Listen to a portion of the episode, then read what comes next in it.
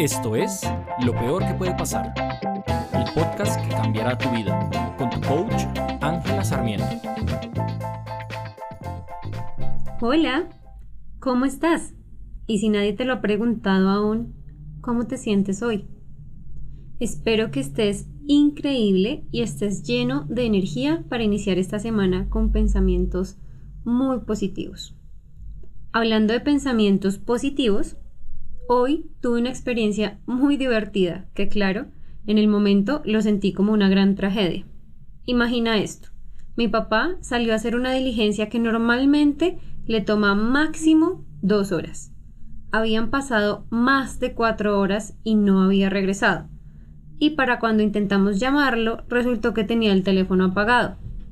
Como te imaginarás, tanto mi mamá como yo nos llenamos en dos segundos de miedo y de angustia, así que yo decidí salir de inmediato a buscarlo. En el camino, que es de aproximadamente 15 minutos, se me vinieron a la mente lo que se sintió como mil pensamientos diferentes, sopesando las probabilidades de qué podría estar sucediendo o qué podría haber pasado. Sí, la mayoría negativos. En voz alta me decía a mí misma, cálmate, todo está bien, no pasa nada malo. Pero en mi mente todo se volvía peor y peor. Justo cuando estaba llegando al lugar, recibí una llamada. Obvio, era mi papá, diciendo que se había tenido que ir a otro lugar y que por alguna razón se había quedado sin señal. Solamente me pudo dar risa, y de un momento a otro mi estado mental y físico se transformaron. Me sentí más relajada de inmediato. Mi mente se fue a un lugar feliz en un instante. Pero, ¿por qué si hace un segundo estaba que lloraba de la preocupación? ¿Qué fue lo diferente? No, no fue el hecho de saber que mi papá estaba bien, fueron los pensamientos que tuve respecto a la situación. Y ese es nuestro tema de hoy, los pensamientos. Muchas veces nos encontramos a nosotros mismos batallando y luchando con nuestros pensamientos, es decir, escuchamos esa voz interna que nos critica, que nos juzga e incluso que muchas veces nos dice cómo deberíamos o no actuar. Cosas tipo, eso se te ve mal, no estudié, seguro me irá fatal en el examen. Mm, como mi novio no me escribió ayer, seguro está pensando en alguien más. Y como estos, miles de ejemplos más. Los pensamientos que tenemos en nuestra vida son mucho más importantes de lo que creemos. Realmente no se limitan solamente la voz en nuestra mente, sino que en realidad resultan siendo la principal y única causa de nuestros sentimientos y posteriormente de nuestras acciones. Muchos de nosotros no nos damos cuenta del poder de nuestros pensamientos en nuestra vida y creemos que todo lo que nos pasa o lo que vivimos es culpa de las circunstancias y que por esto no tenemos control sobre lo que nos sucede ni sobre lo que sentimos o pensamos. Una cosa es cierta, no tenemos control sobre lo que pasa a nuestro alrededor, no tenemos control sobre otras personas y no tenemos control sobre nuestro pasado, pero sí tenemos control sobre lo que hacemos que eso signifique para nosotros. Entonces te preguntarás, ¿Cómo quitar o evitar los pensamientos negativos? Lo primero que necesitas saber es que lo peor que puedes hacer frente a un pensamiento negativo es reprimirlo.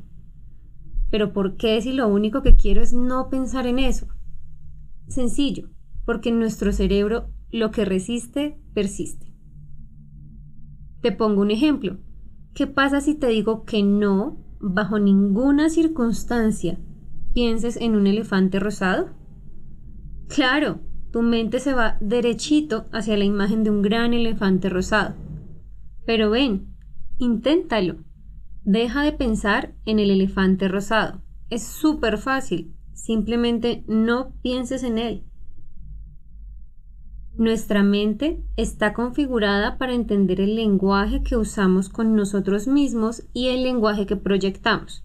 Por desgracia, nuestra mente aún no sabe diferenciar el no en no pienses o en no quiero. nuestro cerebro simplemente quiere ser lo más eficiente posible y realmente debemos agradecerle por eso. Pero eso significa también que tenemos que prestar mayor atención a la información con la que lo alimentamos para que pueda trabajar y ser eficiente para nosotros y nuestras metas. A continuación, te compartiré consejos prácticos para que puedas empezar no solo a entender mejor, sino a manejar tus pensamientos en pro de tus metas. El primer paso, reconoce tus pensamientos. La primera parte es ser más consciente de tu mente. Aquí debemos empezar a entender que decir cosas como no tengo control sobre mi mente o sobre mis pensamientos, ellos simplemente llegan a mí, es una señal de que no estamos siendo conscientes de nuestra mente y lo que trabajamos en ella. Se trata realmente de pensar y hacerte las siguientes preguntas. ¿Por qué estás pensando lo que estás pensando? ¿Por qué eliges pensar en eso? ¿Quieres mantener esos pensamientos? Y mi favorita, ¿te construyen o te destruyen? Aunque no es un proceso fácil, con el tiempo y la práctica te darás cuenta que no eres tus pensamientos, tampoco eres tu cerebro. Eres el observador y el controlador. No eres aburrido, solamente estás pensando que eres aburrido. El reconocimiento de tus pensamientos es la parte más importante para poder empezar a mejorar no solo tus patrones de pensamientos, sino incluso tu relación contigo mismo o contigo misma. Segundo, decide qué quieres pensar a propósito. Tienes que decirle a tu cerebro en qué quieres pensar intencionalmente. Esto quiere decir que así como debes ser consciente de tus patrones de pensamientos actuales, debes decidir y comunicarle a tu cerebro cuál es el nuevo, mejor y más constructivo pensamiento con el que quieres reemplazar el actual. Es muy importante que hagas esto, porque si no lo haces, el resultado va a ser que tu cerebro va rápidamente a hacer lo que sabe hacer mejor. Recuerda que quieres ser eficiente. Así que te encontrarás repitiendo los mismos pensamientos que quieres evitar, igual que con el elefante rosado. En este caso, y volviendo al ejemplo que te contaba de mi experiencia con mi papá, mi error era que no estaba siendo consciente de qué quería pensar. Simplemente estaba tratando de evitar un pensamiento, que nos lleva a nuestro tercer paso. No resistas tus pensamientos. Debemos aprender a permitir nuestros pensamientos, observarlos y deliberadamente decidir si queremos actuar o no sobre este pensamiento o sobre esta idea.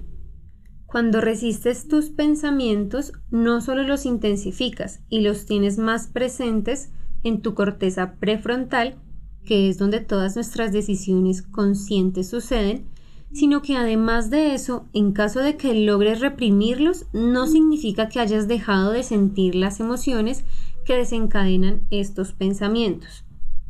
Debes estar dispuesto a pensar cada pensamiento, aunque suene redundante y a sentir cada emoción, porque lo que logra este trabajo es que no te alteres, no reacciones anticipadamente cuando un pensamiento negativo aparece en tu mente y adicional que tengas mejores resultados. Lo que debes aprender y practicar es, de nuevo, observar tus pensamientos. Puedes usar los siguientes pasos para identificar y decodificar un pensamiento. Pregúntate, ¿qué pensamiento es? ¿Qué te hace sentir? ¿Cómo se ve si lo miras desde una perspectiva ajena a ti? Es decir, míralo como si fuera algo externo. Imagina que estás viéndolo en una pantalla. ¿Qué significa? Siguiente paso. Observa tu pensamiento. Revísalo por todas partes. Ya lo estás viendo en una pantalla. Imagínate que es un objeto 3D ¿Qué pasa si le das vueltas, lo miras por arriba, por abajo? Permítete sentir lo que produce este pensamiento. En mi caso, ese pensamiento me generaba ansiedad, me generaba angustia, me generaba tristeza. ¿Qué te hace sentir ese pensamiento? Paso 3. Entiende tu pensamiento. Permite tu pensamiento en tu mente, no lo reprimas. Acepta que tienes este pensamiento en este momento. Paso 4. Decide si quieres identificarte con este pensamiento. Recuerda que siempre es una opción. Siente compasión por ti mismo, es decir, no te juzgues. Reconoce que es algo que estás aceptando pensar, es algo que eliges para ti.